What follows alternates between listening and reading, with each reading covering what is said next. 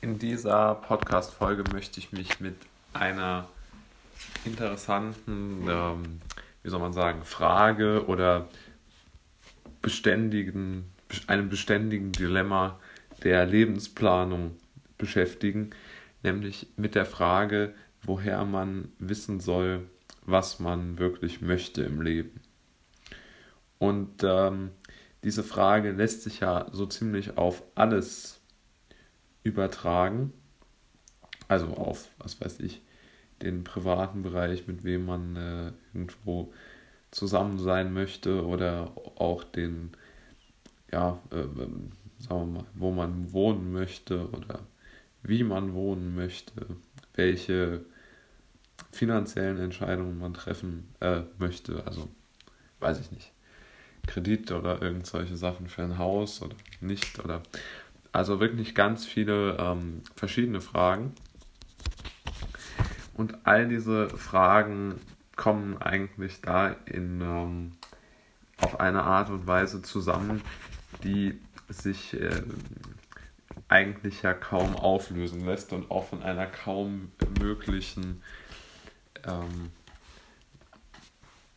ja, von einer kaum zu überblickenden Komplexität ist. Und in einem schönen Buch mit dem Titel oder mit, auch mit dem sehr lustigen Titel Die unerträgliche Leichtigkeit des Seins ähm, gibt es einen Satz, der das ganze Dilemma sehr gut zusammenfasst. Man kann nie wissen, was man wollen soll, weil man nur ein Leben hat, das man weder mit früheren Leben vergleichen noch in späteren korrigieren kann. Und hier treffen aus meiner Sicht sehr viele entscheidende, wichtige Punkte zusammen. Erstens, man hat nur eine Chance, so wirklich. Also wenn man einen schweren Fehler begeht, also keine sich zum Beispiel schwer verletzt, weil man unachtsam war oder weil man zu viel Risiko äh, gegangen ist, zum Beispiel wenn man irgendwie ein Haus äh, renoviert, dort sehe ich immer Menschen, die enorme ähm, ja, äh, gefährliche Sachen auf der, auf der Leiter machen oder ohne äh, Schutzbrille äh, zum Beispiel irgendetwas schneiden. Also hier erkennt man schon einmal, dass, äh, ja, dass einfach ein gewisses Problem schon alleine darin besteht, dass man ganz einfach gar nicht so wirklich weiß, ähm, wo vielleicht eine Gefahr liegen könnte, die einen krank macht oder die einen schwer verletzt. Und äh, dieser, diese Verletzung, dieses Krankmachen ähm, würde zum Beispiel, um nur mal ein Beispiel zu nennen, ähm, ja einfach das Leben sofort entweder schlechter machen oder sofort auslöschen. Das zweite ist, dass äh, die Feststellung, dass das Leben kein Experiment ist. Ja, also man kann nicht sagen, ich versuche jetzt einmal dies und schaue, ob es funktioniert. Es mag zwar rein logisch gesehen so stimmen, aber man muss sich natürlich schon auch dahingehend ähm, prüfen, weil man ja einfach nicht weiß, mit was man das eigene Leben vergleichen soll.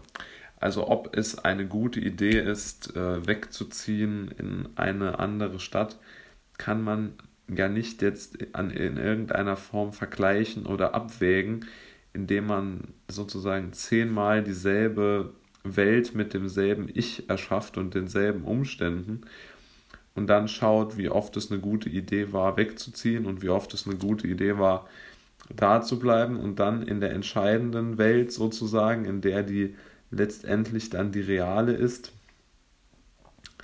Dort äh, käme man dann auf die richtige Idee und würde den richtigen Weg finden, um äh, sich selbst auf den, auf den äh, richtigen Weg zu machen, um das möglichst glückliche Leben äh, zu führen. Das wäre ja dann sozusagen der experimentelle Ansatz, aber der ist ja hier auch völlig, ähm, ja, ähm, völlig traktiert. Also auf die Art und Weise kommt man auch schon mal nicht weiter.